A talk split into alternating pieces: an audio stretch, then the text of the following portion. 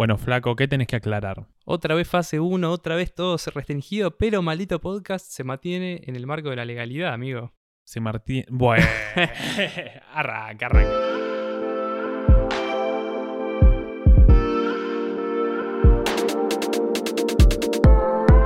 Hola bebés, yo soy Juli Dienberg. Y yo soy Fabri Andreucci. Y después de un mes, esto es Maldito Podcast. Ah, después de una bocha. Porque nunca estuvimos tanto tiempo sin grabar, creo. Sí, no sé. Creo que ni en las vacaciones estuvimos tanto tiempo. No, tremendo, tremendo. Bueno, pero cuarentena, es, es muy jodido la verdad. No pudimos arrancar la segunda temporada. Maldito Podcast es básicamente una charla con invitades que pueda acompañar. Así que hoy tuvimos una idea más o menos así. No vamos a hablar del episodio anterior porque fue hace mucho. Solo diré, Anonymous se pinchó, todo se pinchó, era un humazo, tuvimos razón, besos rosa. Tuve una idea fabulosa y fue convocar a Rodri Gilbueto, quien está del otro lado del Discord. Rodri, ¿cómo andás? ¿Cómo andan chicos? ¿Todo bien? Bien, ¿vos? Muy bien, por suerte. Contento y ansioso de ser un invitado de Maldito Podcast. Hace rato quería venir. Vamos, es verdad. Es verdad, podemos decir de, de Rodri que sí, eh, es un, Juli lo va a poder, va, a poder dar una introducción más acorde, sobre todo porque él tuvo la idea de invitarlo, pero es alguien que siempre estuvo en la lista de, potenciales invitados de Maldito Podcast. Y justamente él tiene un podcast, entonces sentíamos que venía muy bien para poder hacer esta dinámica a la distancia, charlando cada uno con su micrófono y con, con esta metodología nueva. No sé, contó un poco de, Rodri, flaco? Bueno, a Rodri lo conozco del colegio, él es un año más grande que yo. Siempre lo vi como una persona muy interesada en, el mundo audiovisual. Spoilé un poco de lo que vamos a hablar.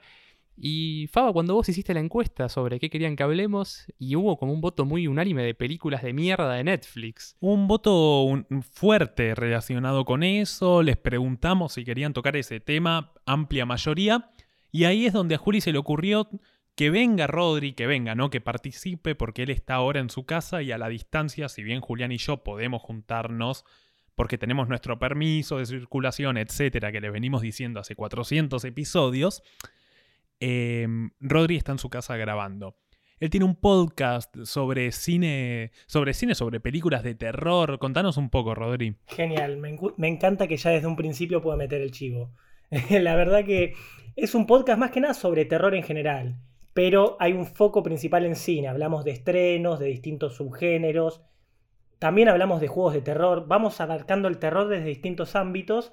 Y bueno, el cine claramente con el equipo de amigos con el que lo hago es lo que más nos interesa a todos y lo que nos unió, así que es donde está mayormente el foco de los episodios y, y las reviews que hacemos. Y aparte, Rodri, bueno, yo sé que estudiaste comunicación eh, hiciste una tesis sobre, sobre plataformas, más o menos. Eh, estoy, estoy bien dateado. Estás bien dateado. Somos, se podría decir que somos compañeros de carrera, porque ambos estudiamos comunicación.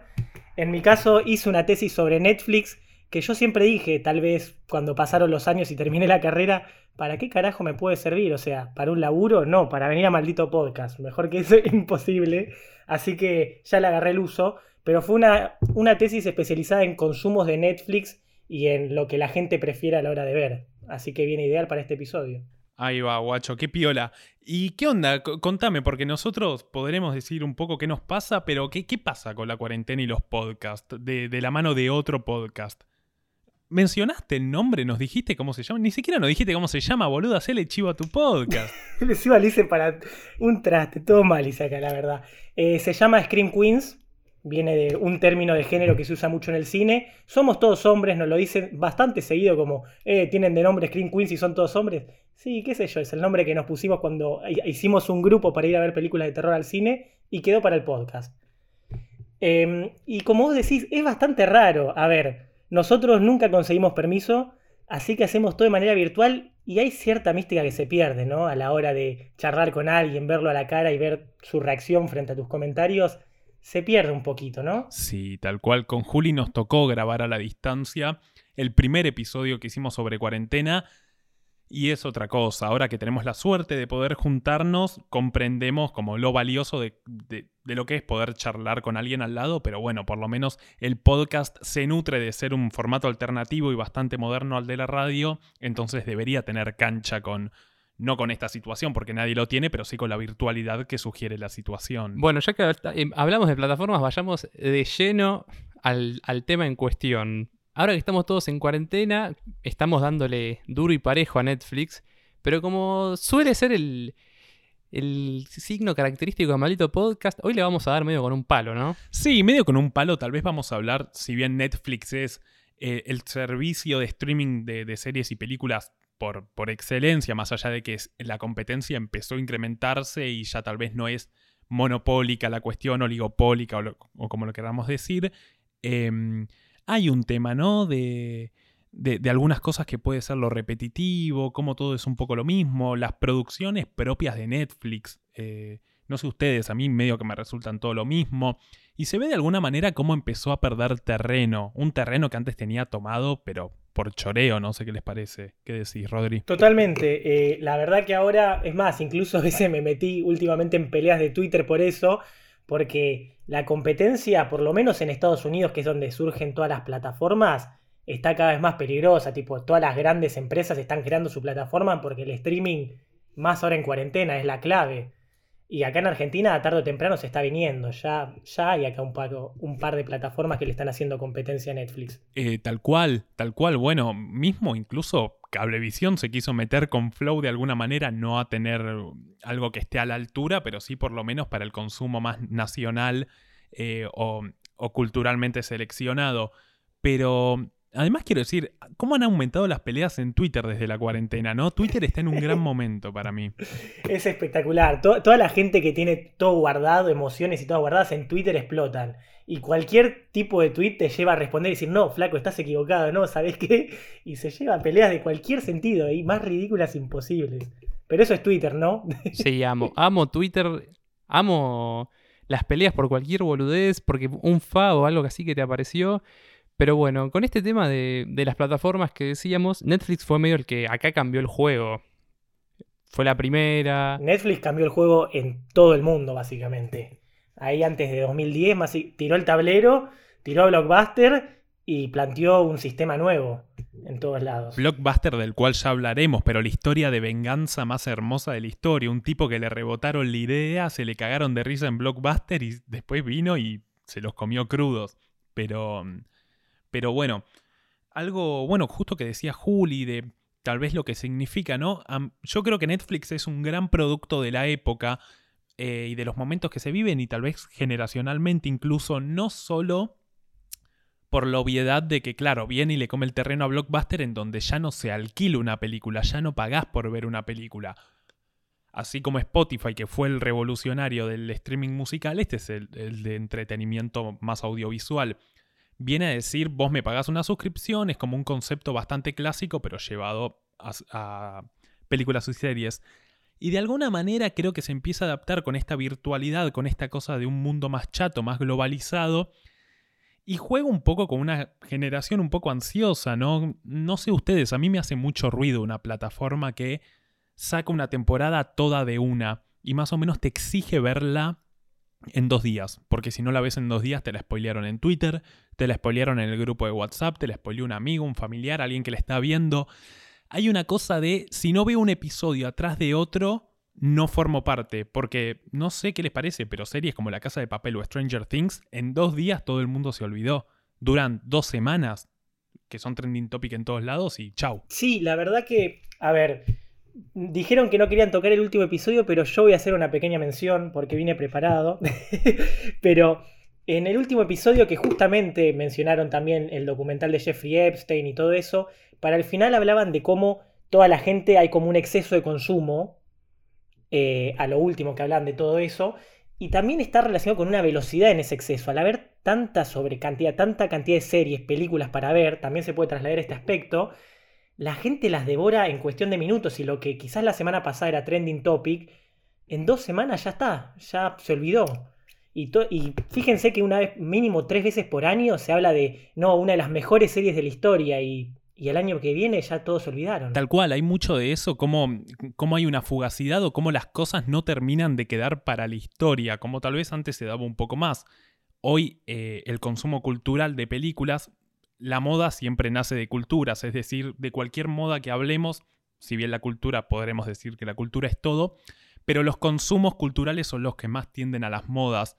Y hoy le tocó a las series, tal vez las series era algo que me acuerdo 2008, 2009, 2010, más o menos hasta que justamente Netflix termina de tomar esto y detonarlo, las series eran un poco menos frecuentes que las películas. No todo el mundo veía Breaking Bad, no todo el mundo arrancaba Game of Thrones, si bien la masividad ya existía, no era tan polémico, había otros tiempos, no sé qué piensan. Y a mí particularmente me cabe mucho más el tema de la cosa semanal.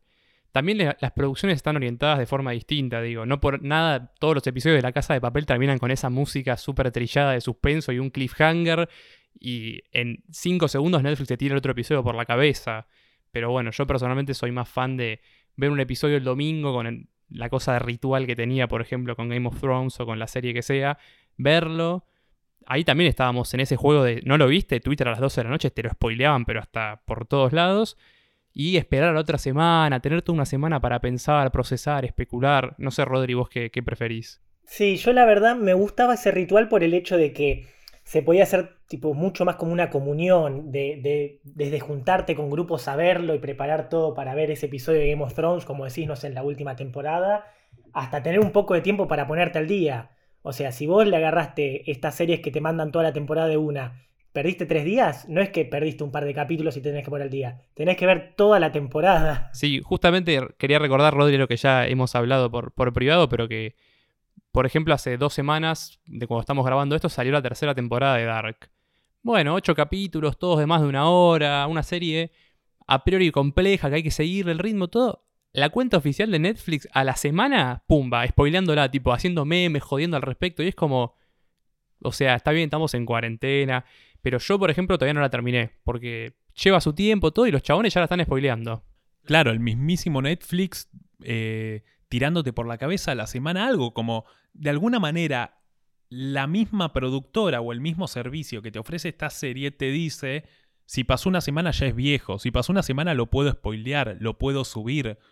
Y es polémico, ¿no? Porque básicamente el mismo Netflix te dice, una semana viejo.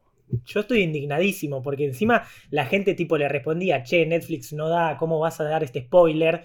Por más suavecito que sea, pasó solo una semana. Era como, ¿cómo? ¿No terminaste de ver la, última temporada? O sea, como que te hacía sentir mal por no haberla visto en, en menos de una semana toda la temporada. es durísimo. O sea, la propia empresa te hace a vos te deja en una mala posición, como nosotros no somos los malos, sos vos que no la viste en tan poco tiempo. Tienen una concepción del tiempo, no sé, ya el tiempo es algo como muy que se te va entre las manos. Bueno, para estos tipos ya es como no existe. Es cuestión de segundos, la verdad, de días.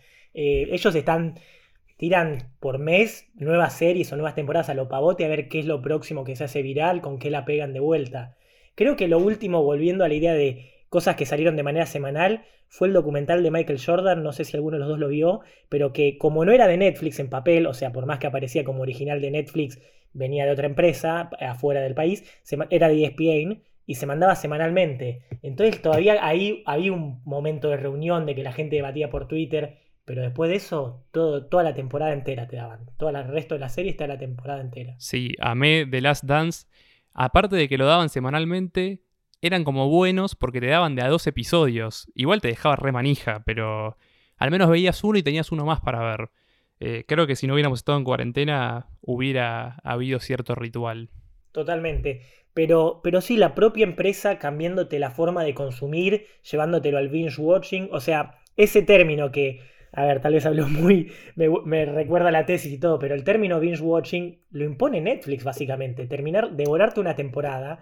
Sí, antes tal vez se hacía con los DVD. Yo me acuerdo que cuando era más chico me conseguía las temporadas de Lost y las veía todas seguidas, pero es Netflix quien lo expandió de manera mundial ese término, esa idea. Claro, y es distinto porque a la vez, de esa manera que vos veías el DVD, estás viendo estrenos, que es diferente a ver una recopilación de episodios de Lost que alquilaste en Blockbuster, o por ejemplo, si yo hoy quiero ver Breaking Bad, que la volví a ver en la cuarentena porque es insuperable, podés fumarte siete episodios. Nadie dice que no, pero qué sé yo, yo recuerdo Game of Thrones, domingo me juntaba con Julián, pedíamos una fugaceta rellena, un cuarto de lado para cada uno y veíamos la serie, silencio, celulares apagados. Y siento que un poco eso te termina chanchando el episodio, como que hay una cosa de... A mí me gusta que se apague la pantalla, que termine el episodio y que te quedes pensando. Y Netflix ni siquiera te da la posibilidad de esperar tres segundos, como ya termina directamente, ¡pum! ¿Querés ver un nuevo episodio? De hecho, hace poco terminó Bojack Horseman, que me parece una de las mejores series que vi en el último tiempo. Es una serie animada zarpadísima y en el último, último episodio, que no es un final bastante raro y que te deja pensando, termina pantalla en negro canción, Netflix no esperó ni dos segundos que ya me decía, arranca el tráiler de esta nueva serie que tenés que ver. Como flaco, déjame quedarme frente a la pantalla con la canción que eligieron para que yo aprecie el momento y todo en negro y yo viendo los títulos diciendo es la última vez que veo los créditos de esta serie. Y no, Creo que de hecho Bojack Horseman es una serie que terminó porque era muy atemporal a los tiempos que maneja Netflix. Puede ser. La verdad que Bojack es preciosa. Es una serie que a mí también me encantó y la recomiendo siempre que puedo. Por más que sea rara y que no a todas las personas le guste. Pero sí, tal vez es medio una frase de, viejo, de típico, no sé, el cine de Twitter de todos los que son como medio exquisitos y que dicen, no, los créditos. Pero hay cierta mística en quedarte en los créditos pensando lo que acabas de ver, escuchando la música, como bien decís, Faba. Eh, dame un segundo de eso antes de ponerme el tráiler de la próxima comedia de Adam Sandler, que a pesar de eso lo banco. Oh, picante Adam Sandler, eh, pero bueno, te bancamos, te bancamos. Me parece muy curioso como este planteo de que el mundo se vuelve más chato y estamos todos más conectados entre nosotros, justamente con planteos de no salir de nuestra casa. Aguante Netflix, eh, aguante ver películas en nuestra casa. Pero se anula la, movida del cine. Yo entiendo que se anule la movida de ir a Blockbuster a alquilar una película y no sé, que haya olor a desinfectante de alfombras o aeropuerto. Lo entiendo. Lo que me parece raro es que planteemos, qué sé yo, cada vez los videojuegos son más para jugar online que para jugar con alguien. Entonces ya no te juntas con un amigo a jugar un juego, sino que juegan online en su casa el juego más popular eh, hace, dos años o el juego más jugado en la historia fue el Fortnite. Y el Fortnite básicamente es un juego en el que no podés jugar con alguien al lado, sino que cada uno tiene que estar en su casa. Y son todos productos de esta cosa de unificar al mundo. Pero unificar al mundo casi que en un estado de cuarentena, ¿no? Jeje, eh, como una cosa medio rara. Entonces, nada, me parece curioso, no es que me parezca ni mejor ni peor, simplemente partes de de, qué sé yo, las paradojas a las que se enfrenta el mundo con planteos como la globalización. Creo que es la occidentalización por defecto del mundo, como me parece muy zarpado. Sí, eh, también hay una resistencia, como puede ser el cine, que espero nunca dejemos morir todo el ritual de ir.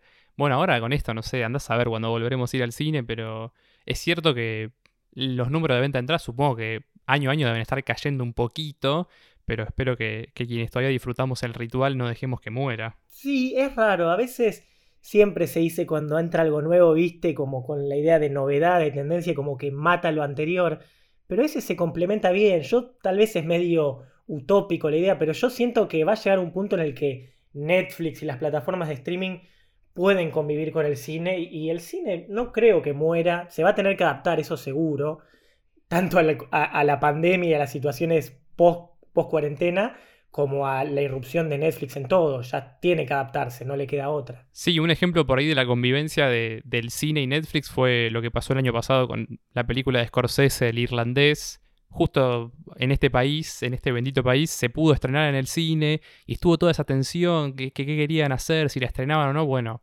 ahí tuvimos como medio una, una prueba piloto de que una película de Netflix se estrenó en un cine en devoto y se daba solo los días de semana, pero en Estados Unidos tengo entendido que se estrenó en cines. Eh, tengo entendido también, Rodri, que fue para que pueda competir en los premios, ¿no? Sí, eh, Netflix ahora está obsesionado con el tema del Oscar y con meterse como una de las grandes productoras del cine.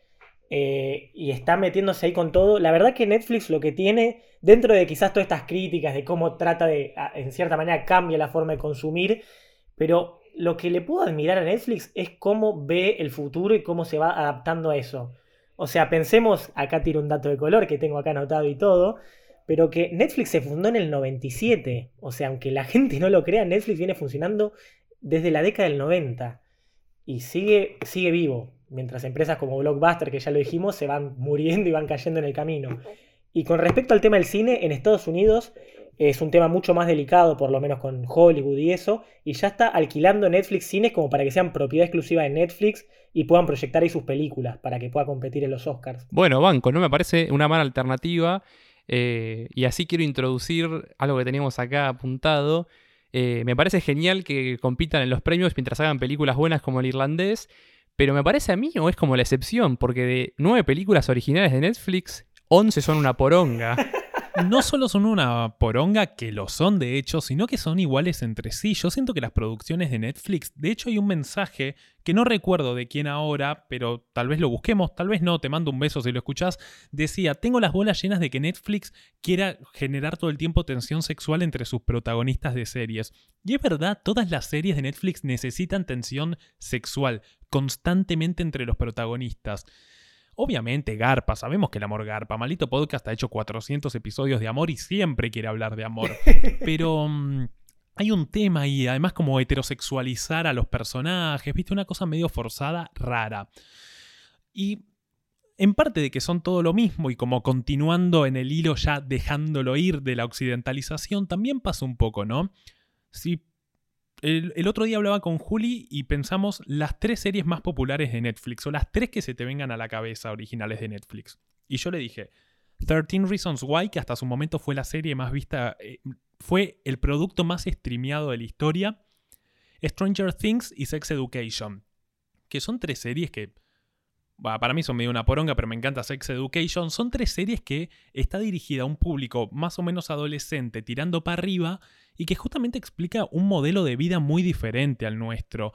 Y a mí me parece raro que pibes vean tanta occidentalización, no, pero tanta cultura americana, inglesa, como los tres pilares de, de, sus series favoritas, ¿no? Siento que hay alguna manera de enseñarte, entonces no sé si hablaría de este proceso de globalización como un momento en donde las culturas terminan mezclándose y todos convivimos con todos, sino en la que una cultura dominante termina prevaleciendo y termina explicando qué es lo que hay que consumir o vivir. Sí, es como que están. Todas esas series parecen cortadas con el mismo cuchillo.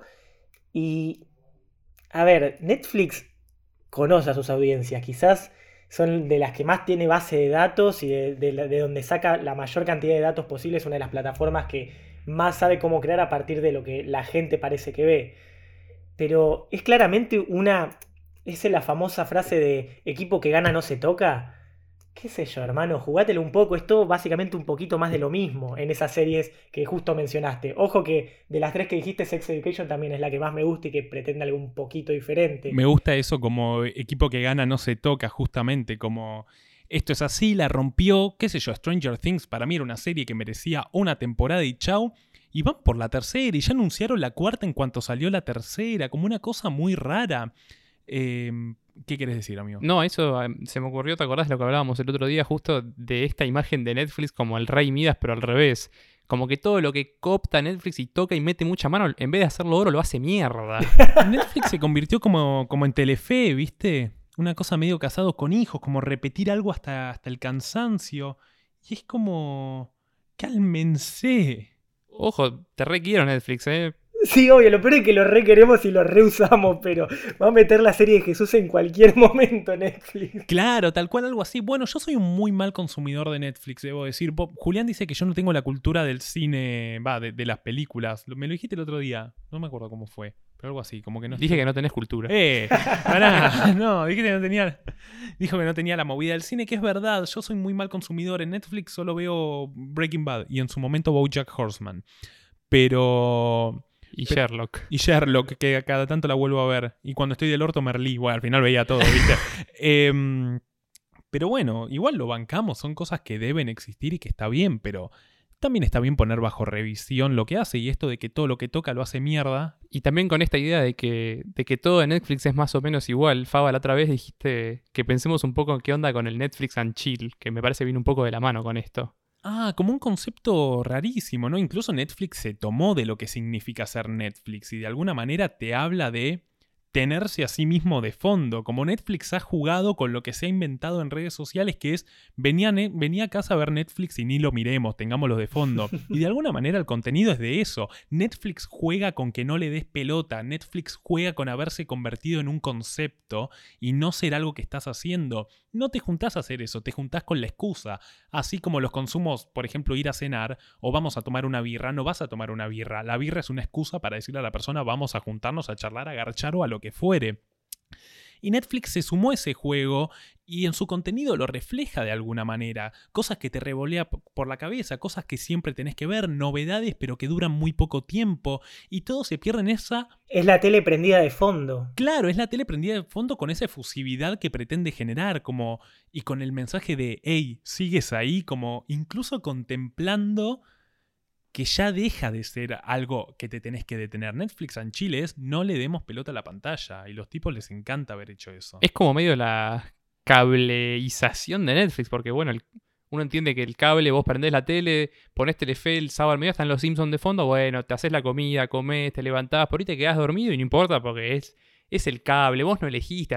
Pero acá es como, estoy pagando la suscripción de algo, estoy poniendo la tele, entrando a la aplicación, eligiendo qué ver para después Netflix igual el TN de fondo palfacho. Es como algo así. Es curioso, sí, termina siendo más como cable, como lo que era antes. Propone una transformación, pero termina siendo lo mismo de antes hasta cierto aspecto. Es la canción de Jorge Drexler. Uy, cómo estoy robando frases de todos lados, pero Jorge Drexler no tira lo de nada se pierde, todo se transforma termina volviéndose una tele de vuelta. para lo que usábamos la tele antes y el cable, Netflix va haciendo lo mismo dentro de poco. Claro, vamos eliminando las cosas con las que utilizamos los conceptos. Son siempre los mismos conceptos, pero readaptados a, los tiempos, aparentemente.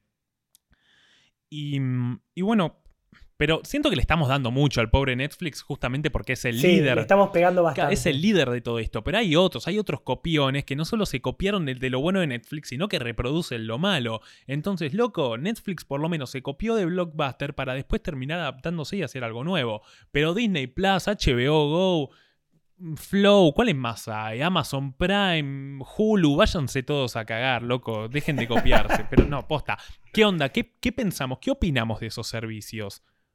Yo los banco en el, en el punto de que aportan diversidad, porque en este mundo de propiedad privada, derechos, nadie puede tener todo, entonces estás en, en la de que, bueno, no sé, tenías las películas de Disney en Netflix, Disney sacó Disney Plus y ahora si querés ver las películas de Disney vas a tener que pagar Disney Plus. Es una paja, pero es como que estamos encerrados en esa jaula. Claro. Es curioso porque, a ver, los yankees allá no tienen la idea de cable, más que nada. Hacen mucho esto de todas tienen, pagan cinco suscripciones y, viven con eso, tipo una suscripción para deportes, la de Netflix, Spotify, tal vez Disney Plus y eso, y no tienen cable. Y en algún momento se va a llegar de vuelta la idea de un, pagar por un servicio que te ofrezca todo en uno, ¿viste? Eh, nosotros todavía no llegamos a ese punto. Nosotros todavía seguimos usando el cable y tenemos Netflix y Spotify con suerte, no mucho más. Pero allá es todo por plataformas diferentes y es rarísimo pensar que tenés que pagar ocho plataformas distintas para poder ver una serie, el partido, lo de noticias. Es una paja. Bueno, quienes recuerden el episodio de Tinder, el fenómeno que tengo acá a mi izquierda es la persona que más paga suscripciones mensuales que conozco. ¡Hola! Sí, sí. Soy un pagador serial de suscripciones. He pagado Tinder, he pagado mucho en mi vida. Pero debo decir que sí que es una paja. ¿Qué es esto de que no, te saco mi, mi contenido para tener mi plataforma y que la gente lo pague? Y es como, dale, hermano Así como decía Rodri, en algún momento todo se unificará y habrá una gran plataforma que incluya, así como por ejemplo em, en Estados Unidos más que nada, pero aquí lo ha empezado a hacer, por ejemplo, Cablevisión y Telecentro, creo, que es, vos me pagás el cable, te doy el internet, te doy Netflix, te doy Hulu, te doy HBO Go, como te voy dando todo en la medida que vos me pagues el servicio, porque si no es, no voy a andar pagando cinco suscripciones diferentes para ver la misma, el mismo contenido. Entonces, si e, e, eventualmente aparecerá algún alma caricatica que, decida unificarlo y que todos, todas las plataformas estén en un gran servicio. Sí. Hay que decir que Netflix, bien o mal, lo que cuida la estética de lo que produce es bellísimo. Y yo como diseñador gráfico eso lo aplaudo, pero de alguna manera termina siendo mucho ruido y pocas nueces, o una estética bellísima que, bueno, estoy con la S medio rara, se me patina hoy, pero termina siendo una estética muy bella que después el contenido termina bastante achanchado de alguna manera. Será parte de lo que ofrece Netflix, pero bueno. Hablando, bueno, del contenido que se achanchó, ¿te acordás cómo nos hacíamos la paja con las primeras temporadas de Black Mirror y qué pasó después cuando la agarró el rey Netflix? ¡Qué hijos de puta! No te puedo Hicieron, han destruido una gran serie. Ustedes hicieron lo de Bandersnatch, eso que creo que fue lo último y que le pegaron por todos lados. Hijo de puta, pero estás en nuestra estructura. ¿Cómo sabe que íbamos a hablar de eso? Te amo. Es más, entramos. ¿Cómo se llama esta. Julián, ¿cómo has apodado esta categoría? Esta sección de maldito podcast de este episodio se llama A Faba no le gusta la libertad. ¿Por qué no te gusta la libertad, Faba? Porque soy un comunista. Eh, no me gusta la libertad porque. mm, series como. ¿Cómo es Bandersnatch? Ban- Esa. eh, me suena al Elige tu propia aventura de, de Netflix. Sí. Y estoy muy en contra. Estoy muy en contra. De hecho, yo cuando era chico y me regalaron Elige tu propia aventura y lo leí, como no me gusta esto, porque de alguna manera el libro me decía, podés elegir lo que quieras. Y yo elegía lo que quería, pero iba a una página que ya estaba escrita. Entonces, el Faba Niño habrá pensado en otros términos, me están dando una libertad que ya está escrita, es decir, no hay tal libertad. Lo que yo estoy eligiendo no es lo que elegiría Fabricio y no le sucede lo que le pasaría a Fabricio.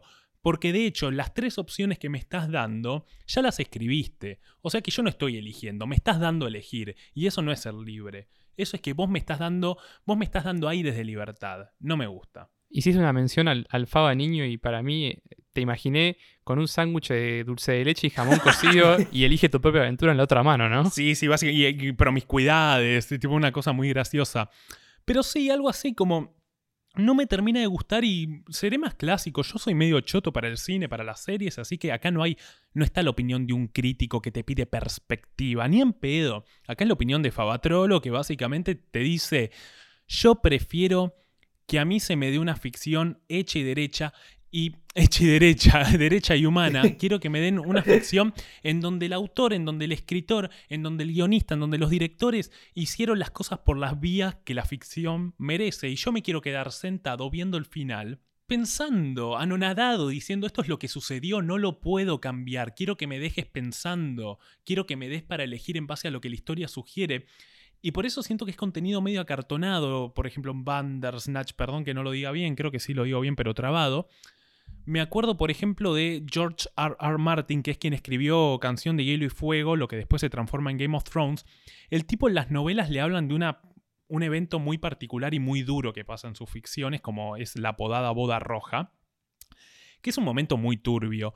Y el loco dice, yo no pude elegir que eso pase o no pase. Yo escribí una ficción, yo creé personajes, yo creé una historia y lamentablemente si yo omitía la boda roja, ese hecho trágico, entonces no iba a estar siéndole fiel a lo que ya escribí. No dijo esa cosa de la ficción se escribe sola o como dijo Leonardo, la escultura ya está dentro del mármol. Eso ya es como ser un poco pedante dentro de la genialidad y está muy bien. Eh, como si Leonardo le hiciste del mármol pero la escultura no estaba dentro y vos la acomodaste. Sos un genio, hermano. Pero lo que decía el tipo es eso.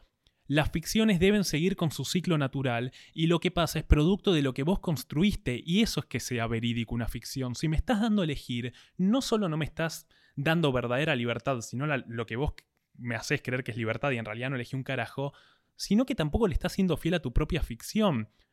Eh, qué sé yo, yo soy Fabatrolo, un pibe que hace un podcast, le estudia, labura, no soy un astronauta, entonces no me hagas elegir lo que haría un astronauta, que elige el astronauta. Para mí esto también lo aplico un poco a los juegos de rol, ¿te acordás, Faba, que también lo hablamos? Es como buscar la identificación per se con los personajes del libro, la película o lo que sea. Si yo veo una buena ficción, me voy a identificar con los personajes porque está bien hecha, porque está bien trabajada, porque soy empático con lo que les está pasando, no porque yo tengo que decidir si eh, se come la pastilla roja o se come la azul. Qué sé yo, vos ves una serie como Breaking Bad y vos no tenés un pedo que ver con un profesor de química que tiene cáncer y se pone a vender metanfetamina o con Jesse que es un palero, pero sin embargo te identificás igual y no tomaste ninguna decisión, está todo escrito, pero está tan bien hecho, tan bien laburado, con tanta profundidad que vos podés ver y decir, epa, sí, bueno, la verdad que garrón. Claro, es eso y la construcción de personajes es lo que te hace verídico. Así como existe Game of Thrones, que es la historia de dragones, zombies y medieval, es una serie que supo ser y una ficción que sabe ser verídica porque lo que sucede es producto de su propia historia. Entonces, está bien, y mismo como decías vos, Juli, es como, está bueno eso, que yo vea Breaking Bad y diga, yo no haría eso, ok, pero yo no soy Walter, entonces me jodo y tengo que verlo y, analizarlo con ojos de Fabricio, pero no lo hizo Fabricio. Ya ahora veo que Rodri nos dice, no, que me encantó Bandersnatch y me encantan los juegos de rol y nos corta el Discord. Nos corta, chao, no le pasa un carajo el audio, van a ser dos boludos hablando con, con el aire. No, no, solo estaba pensando que Platón y la teoría de las cavernas serían un festín con todo esto que están hablando de la falsa libertad y toda esta idea. Sí. Por fuera de eso, eh, sí, es muy raro. Yo me, me copó la idea de que prueben eso, pero no me cambies la estructura básica de dame una serie y que yo simplemente me identifique con los personajes. También opino lo mismo.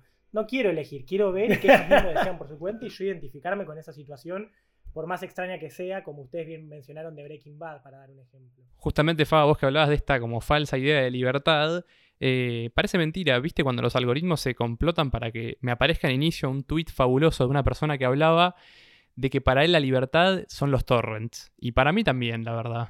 Sí. Salir como... Ya dijimos, banco, Netflix, banco todo, pero las cosas que no están, vos por ahí pensás, uy, no, ¿cómo voy a hacer para verla? Bueno, eh, Avenida de los Incas y Torrent, un gran lugar para conseguir todo lo que se te cante. Posta, hay todo un ostracismo, una cosa esotérica, no, pero como que bajás torrents, es una pelotudez y podés ver lo que se te cante. Y posta, se siente muy bien como poder decidir qué ver también estás limitado al catálogo, pero la verdad que está todo en torrent, tipo, está todo. Está todo y es como amasar, es como comer tu propia pizza y no pedir. Netflix es el delivery y el torrent me lo descargué yo, la amasé y, y, lo pruebo, tiene otro aire. Bueno, y va llegando hora de abrir el juego, como hacemos siempre en Maldito Oscar y traer a colación la consulta que les hicimos a los oyentes. A mí me llamó la atención que cuando tiramos la consulta nadie nos dijo, eh, van a grabar, van a grabar, como que ya se da por sentado que si hay consulta está el episodio al caer, ¿viste? Es verdad, es verdad, ya dan por hecho que habrá episodio, ya saben cómo hablar. Nos ha pasado al principio de que manden una respuesta y después nos dijeron, uh, la escuché, no estuvo tan piola, no sabía que iba a salir. Ahora ya lo saben y se hacen los intelectuales, les amo. La consulta que les hicimos a les malditenses fue ¿qué priorizás al momento de elegir una película o serie? Y bueno, ya sabíamos que esto iba a salir así. Abrumador 79% para la trama por sobre la estética, que se quedó con un pobre 21%. Favaloro, ¿acaso hiciste otro caballo de Troya? Es un caballo de Troya y pusimos a diferenciar, básicamente, como dice Juli, la estética contra la trama. La trama contra la estética. Hubo una abrumadora victoria de, la trama por sobre la estética, la estética como dice Juli. Eh, y yo creo que no es tan así. Creo que todo el mundo medio que se la da y que prefiere la trama, pero de golpe eligen series como Stranger Things, La Casa de Papel, Vis a Vis, Las Chicas del Cable, y son series bastante parecidas entre sí, con una estética brillante. Y no sé por qué hay como un pensamiento de que la estética es algo malo. Como una serie. Y yo digo, hay series, por ejemplo, creo yo, como Los Simuladores, cuya estética es una poronga, pero la trama terminan haciéndola una gran serie. Eh, ¿qué te pasa con los simuladores? La concha de tu madre, ¿qué te pasa? ¿Vos, querés pelear? ¿Vos querés pelear? No, claro, pero es una serie que incluso se ha nutrido de su mala estética para tener una estética propia. Pero de golpe veo una serie como Breaking Bad, donde la trama parece ser todo, pero Breaking Bad es lo que es porque tiene una narrativa visual insuperable y la narrativa visual es estética.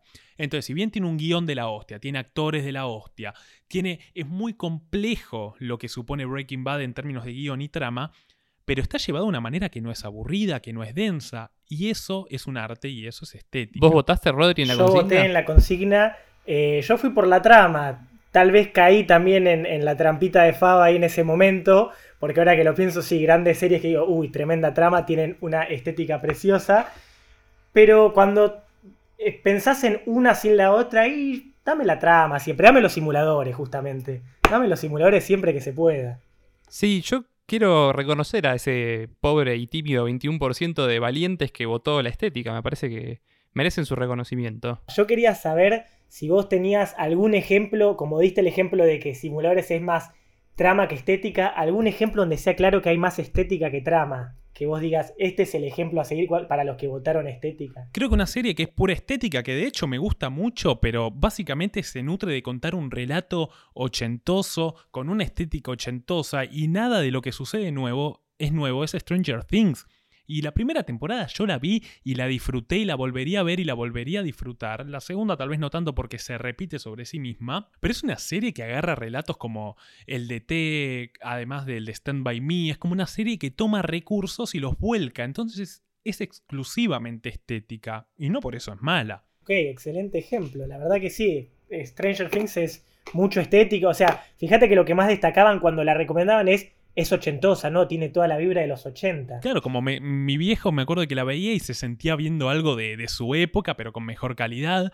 Y es un poco eso, y las referencias de Stranger Things son las lucecitas en la pared, las esporas, la calidad. Nunca es la referencia como un giro de trama o, alguna referencia que, que, tenga que ver con alguna escena o relacionada al guion. Después, para mí, alguien que hizo una carrera básicamente valiéndose de una estética muy bella es Wes Anderson.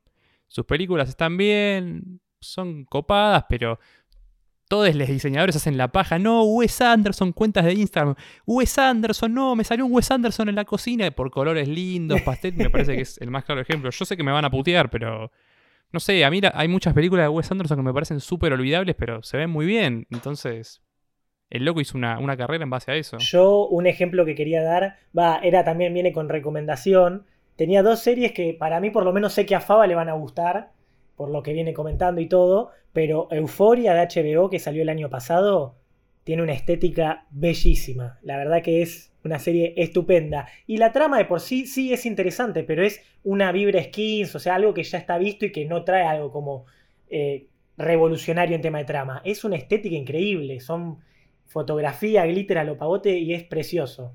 Anótalo, Faba, por favor, está muy buena la serie. Sí, la, tengo junada. No la vi, pero la tengo junada, así que voy a ver qué onda de qué se trata. ¿Y qué otra serie vas a decirle, Rodri? No, y la otra serie que tal vez es para los dos, pero si les gustó Bojack, esta era, era para el final, eh, tienen que ver Mad Men, que es preciosa, es, es un estilo medio lento, pero tiene toda la vibra Bojack Horseman. Y yo ya se las vengo intentando meter en el podcast hace rato. Me acuerdo que en el primer episodio de Astrología, cuando dijeron de personajes, de ver de personajes, eh, ver la carta astral o ver de qué signo eran, yo les tiré Don Draper, que es de Mad Men, y dijeron, gracias, vuelva prontos. y nada, la tienen que ver. Más si veo que les, gusta, les gustó tanto Bojack Horseman, es la misma vibra en ambos casos y es precioso. Y también tiene mucha estética de por sí, porque es todo ambientado en los 60. Así que ahí van mis dos recomendaciones. Julián baila porque no se tiene que atajar en esto porque no vio a Bojack Horseman, así que yo tengo que decir, tengo un tema con Mad Men, no la puedo ver, loco. pero no sé por qué. Es más, me acuerdo una vez salí con, con, una piba que me decía que Mad Men era mejor que Breaking Bad y como que medio que la relación no pudo ¿Cómo me vas a decir que Mad Men era? ¿Qué te pasa? Ordinaria. Primero viene Breaking Bad y después de Breaking Bad podemos debatir de lo que vendrá. La gente, igual, Está bien porque Mad Men es una serie súper sólida y reconozco que no me gusta por una cuestión personal y no porque sea una mala serie. Pero la gente que me dice que la mejor serie de la historia es Friends, la verdad, ahí sí, el verdadero gracias vuelva pronto. Creo que ahí hay un acuerdo comunal de que Friends no es la mejor serie de la historia y tal vez acá me putea la, la gente maldito podcast, pero para mí ni siquiera es la mejor comedia de la historia. Y, me voy a defender esas palabras a Pero no lo es. Nada que tenga risas grabados puede ser la mejor. Algo que me enseña cuando, que me dice cuándo me tengo que reír, no puede ser lo mejor de la historia. Es más, sacale las risas grabadas, viste que hay gente que le saca las risas por momentos y todo para que veas cómo Esos videos son estupendos. Y no risa, te, te crinchea, boludo, no. Pero bueno, leemos algunas respuestas, van a ser acotadas por el tiempo. Pero contame un poco. Lu Núñez dice que casi no ve películas y series y cuando ve prefiere que tenga una trama mínimamente piola. Piola. Después, Enzo Lauria, o Lauria, no Lauria, dice, yo creo que la trama, de todas formas, el hecho de que la serie sea buena incluye necesariamente una estética digna. Pero como siempre está la excepción y puso de ejemplo claramente los, los simuladores. El caso opuesto, dice, sería 13 eh, Reasons Why, que tiene una estética impresionante, pero Dios mío, esa cuarta temporada. Ah, llegaste hasta la cuarta. Ok. Qué fuerza para llegar. Sí, no pasé el segundo episodio yo, de la primera. Acá Pato Quiroga eh, nos mandó una, una, parte de una entrevista que le, hacen al, creador y al CEO de Netflix, Eh, que yo, dicho sea de paso, gracias Pato, porque después vi la charla TED, está muy buena. Y el tipo dice eh, en la entrevista, cuando el, el entrevistador le pregunta, che, bueno, ¿qué onda Netflix con todas sus peliculitas? Dice, ustedes cambiaron la forma de recomendar. Dice, sí, porque antes a la gente le decíamos que, que arranqué películas y todos le ponían cinco estrellas a la lista de Schindler, pero dos a Adam Sandler y miraban Claro, las de Adam Sandler. La cuestión popular está inclinada, o por ejemplo, el contenido más visto, más pagado es Adam Sandler. Y sí, todo bien con la lista de etcétera, pero al que pagan es Adam Sandler. Entonces también hay algo de culpa nuestra. Eh, Lo que dice Pato es, carpa más hacerse el interesante y decir que elegís películas por la trama, pero a la hora de decidir la mayoría terminamos viendo las películas de mierda básicas de Un siempre. capo, pato, es eso. En el fondo, todo lo que decimos que estamos criticando en Netflix, Netflix lo hace porque la gente lo ve. Y al que diga lo contrario puede venirle Netflix con todo su historial de visualización y decir, y mirá, flaquito, vos viste esta serie, esta película, esta película, esto te tiene que gustar. Tal cual, boludo. ¿Cómo te manda en cana el historial de visualización de Netflix? Hace no mucho entré. Es tremendo, boludo. Después, Ori Ortega nos dice, te doy un ejemplo, The Crown es media aburrida en lo que refiere a trama porque se trata de la vida de Isabel II, pero la estética de época me fascina y la actriz principal, Olivia Colman, es la real joya. No vi The Crown yo. No vi la Yo tercera. tampoco, pero dicen que es muy buena. Eh, Mora Merlini dice que lo que más llama la atención de entrada es la estética, como cuando dicen que la comida entra por los ojos, como que si veo algo que es medio una cagada estéticamente no se gasta en poner play. Y está bien, es verdad, es lo primero que consumís. Y así es como seguro no viste los simuladores. Después Juan Sada dice, me parece que hay películas con una trama bastante floja, pero con estética buenísima, y eso te salva toda la película. Por ejemplo, Totoro, eh, creo que es un anime, dice que el argumento es muy malo, pero a nivel estético es buenísima, por el dibujo, la música, etc. y agrego las películas de Wes Anderson. Eh, ese Aldo, quien ganó el sorteo, así que felicitaciones, dice que como creció en Argentina viendo series y novelas con sets pedorros, no se va a poner exigente a la hora de elegir con respecto a la estética. Dice que suma, pero bueno, como que hay una cuestión que nada. Hem- hemos mamado ficciones con estética de verga, no nos vamos a poner exquisitos. Felicitaciones por ganar. Y felicitaciones a nosotros por haber hecho efectiva la entrega del premio. O sea, maldito podcast cumplió. Entregó el premio, tal cual. Jenna Rosti, quien nos dice que no le digamos Jenna sino Jena. ¿Por qué Jena? Bueno, llena rostro entonces. Generalmente llego por la estética, si la trama no me copa la veo igual porque ya la empecé y me da paja elegir otra. Ah, a mí me pasa, bueno, sí, nunca puedo dejar de ver algo por la mitad. Estoy en la misma, tipo, encima Netflix, viste que te lo mantiene ahí como todavía no- lo que estás viendo, yo lo tengo que terminar. Soy ahí, tengo un toque y no puede quedar ahí por la mitad. Hay veces que por ahí, no sé, me acuerdo me pasó con Big Mouth. Hace poco quise verla, me pareció mala y me dejaba ahí, tipo, continuar viendo contenido de Julián y tuve que entrar a la actividad de visualización y borrar todo lo que vi de Big Mouth para que me deje de aparecer porque basta, Netflix, no la quiero seguir viendo, no me gustó. Qué poronga Big Mouth. Perdón a quienes les gustó, pero no me copó. A mí me gustó. Enzo Virzuela nos dice, Brizuela, perdón, Enzo, dice que la trama, que hoy en día hay muchas películas y series que son vistosas, con buenos efectos y buenas producciones, pero con guiones muy de verga, Rápidos y Furiosos, La Casa de Papel, etc. Y dice que hay películas y series que tienen tramas interesantes o bien construidas. Yo creo que el claro ejemplo de lo que da es, por ejemplo, las películas de superhéroes, que por ejemplo salió, no vi ni una de Avengers ni las voy a ver, así que no me rompa los huevos, pero son una verga. Sacaron la última, llenaron salas y se fueron corriendo con la guita, los hijos de puta. Son puro efecto especial, los tipos graban en pantallas verdes, no me jodan. Son el monorriel de los Simpsons, literalmente. Vinieron, sí, sí, idea fabulosa. He hecho estas producciones en todo el mundo. Not Haru, Kikokuna. Uy, sí, sí, Avengers. Una, dos, tres, cuatro. Ya es como bueno, loco. Y el señor Kevin Feige con el maletín de guita yéndose a la sé. mierda. Yo lo único que, que puedo aclarar, que es donde se me quedó la mente cuando ibas diciendo toda esa cita, yo banco Rápido y Furioso, especialmente Rápido y Furioso 5, es una maravilla. No sé a quién le parece lo contrario. De mis películas favoritas, Rápido y Furioso 5. Sí, dan sacuduro cuando abre la bóveda. Obra de arte. El padrino, ahí tenés una mejor referencia. Eh, no, tal cual. Eh, con Julián hemos dicho ya que es Paco. Es algo que hay que ver y no tenés que pensar mucho, como la casa de papel. Y está bien, es para no pensar. Nicolás Torres Pica nos dice que si la peli es estéticamente bella pero no se justifica dentro de lo que propone la película es al pedo, no sirve. Y sí, estoy bastante de acuerdo. Y hay algo de eso, sí. Más, de hecho, acá hay una que me interesa mucho, que es de Alan R. Se puso Alan R, así que no sabría decir el resto, pero vas a saber quién sos. Que menciona: Una buena premisa con pocos recursos puede ser una maravilla. El presupuesto más elevado y la búsqueda más estética de una serie o película no alcanza si el guion es malo. Y dice que no se puede salvar un mal guion. Y acá me acordé de una frase que si bien es de, de Orson Welles, en realidad se la escuché a Dolina, quien decía que Orson Welles le preguntaron por sus películas y él dijo que cuando tenía un presupuesto bajo es cuando podía hacer las mejores cosas, porque cuando el presupuesto era tan alto y quería que un edificio se caiga, este se caía, cuando, debía haber, cuando debería haber una explosión, este estaba, cuando los efectos especiales requerían alguna cosa, estos podrían ser facilitados, y en cambio, recursos económicos bajos o un presupuesto bajo llevaba a que vos tengas que pensar en tensiones, en sustituciones, en sinécdoques, en metáforas, y de esa manera podías hacer algo realmente genial y realmente brillante. Y vaya, se aplica para el mismo Orson Welles que la primera película que hizo, supongo, con no demasiado presupuesto, fue El Ciudadano Kane y es por la que se lo conoce. Después hizo más que sí son consideradas buenas, pero la película Orson Welles es la primera y la hizo toda él, la actuó, la dirigió, la escribió. Hay fotos del loco tipo tirado en el piso en un agujero logrando la angulación de cámara que él quería.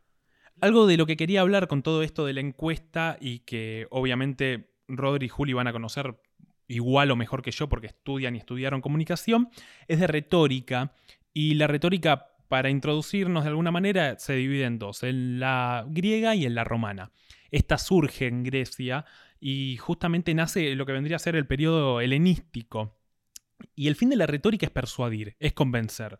Después hay otras cosas más técnicas de las que no vamos a hablar porque no va al caso, como es el invento, el dispositivo y cuestiones que Julián puede dar cátedra y yo no, así que no lo voy a hacer y prefiero decir que no va al caso.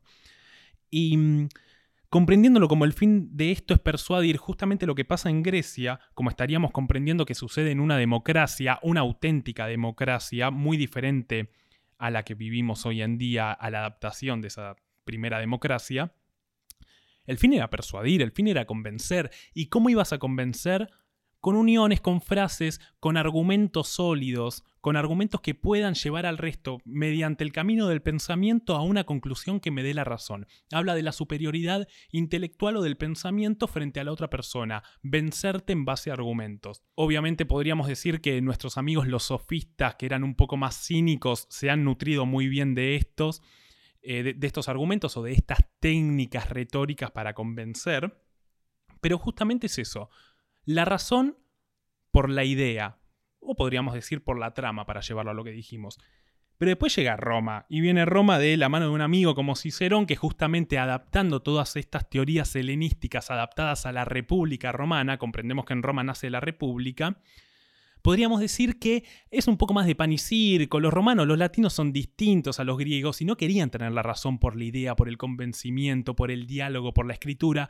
No, eran más fiesteros, eran más dionisíacos, eran más jodones. Entonces, ¿cómo querían tener razón? Mediante la ornamentación. ¿La ornamentación de qué? Del discurso o de las palabras. Hablarte difícil, ¿viste el que te habla muy complicado para tener razón y como que no redondea una idea y da vueltas y todo, el todo momento te muestra como cierta superioridad en su discurso por manejar tecnicismos mucho más particulares y sofisticados. Diego La Torre.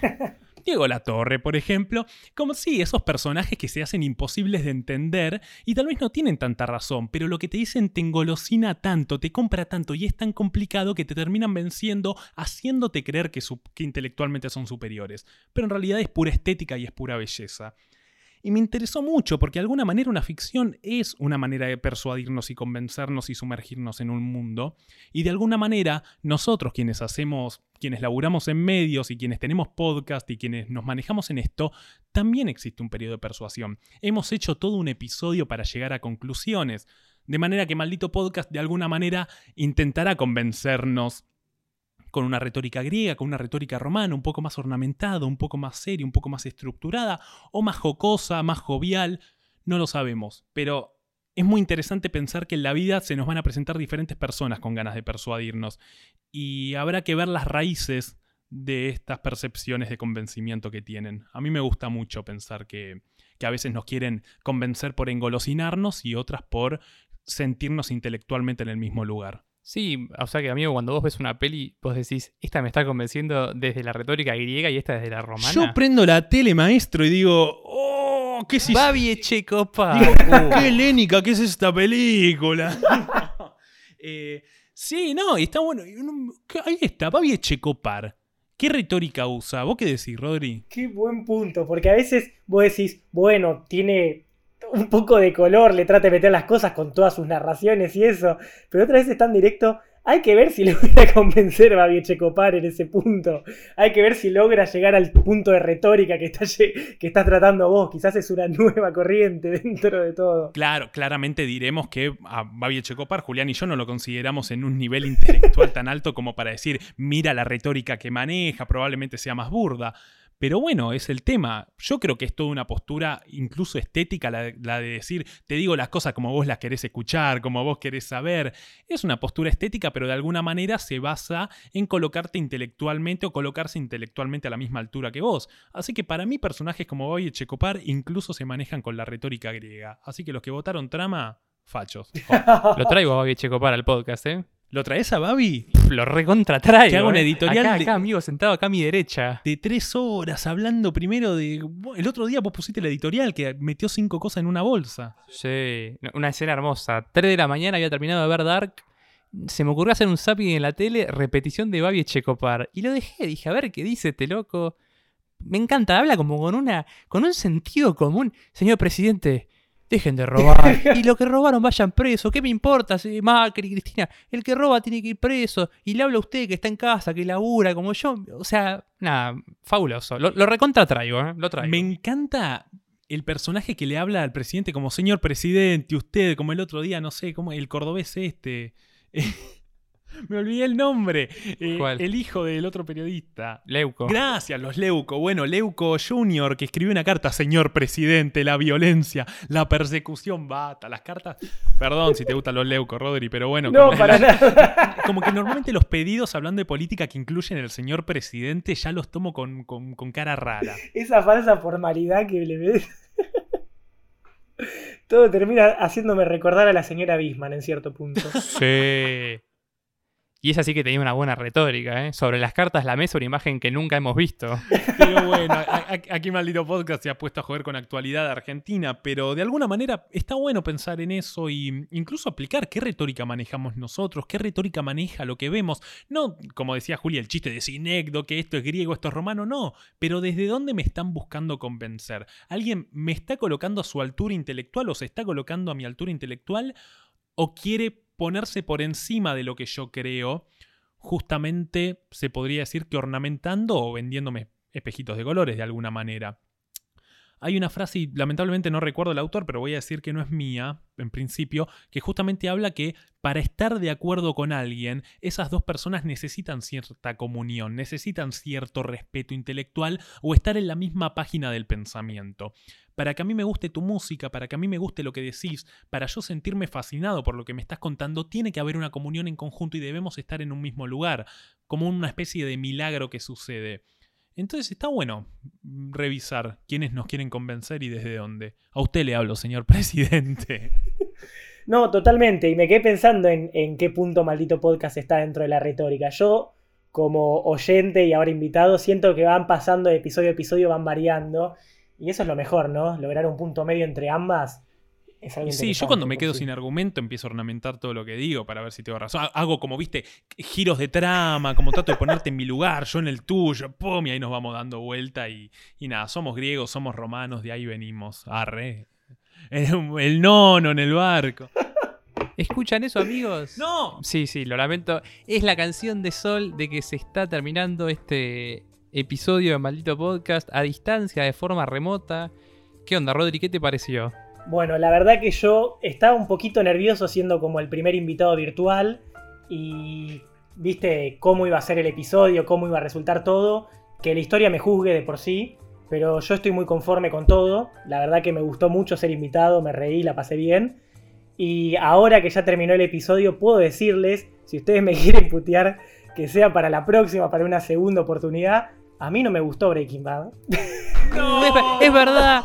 Uh, pará, acabo de tener un, un flashback increíble con vos y con. ¿Te acordás de Santi y González Gallo? Hablando los tres en el campo de deportes y vos diciendo, no, pero Sí. Breaking Bad no está tan buena. Y con Santi te decíamos, pero Rodri, la la, concha. de tu madre. Si me decían, pero si me decían esto antes de, de hacer el episodio, lo daba de baja, bol- Es verdad, boludo, eso No, pasó. pero Sol, copiate de todo lo que acabo de decir y que salga con ustedes tres el episodio. Yo no, ¿eh? le pones un loquendo a Rodri arriba, cada vez que diga Faba, pone Sol y listo.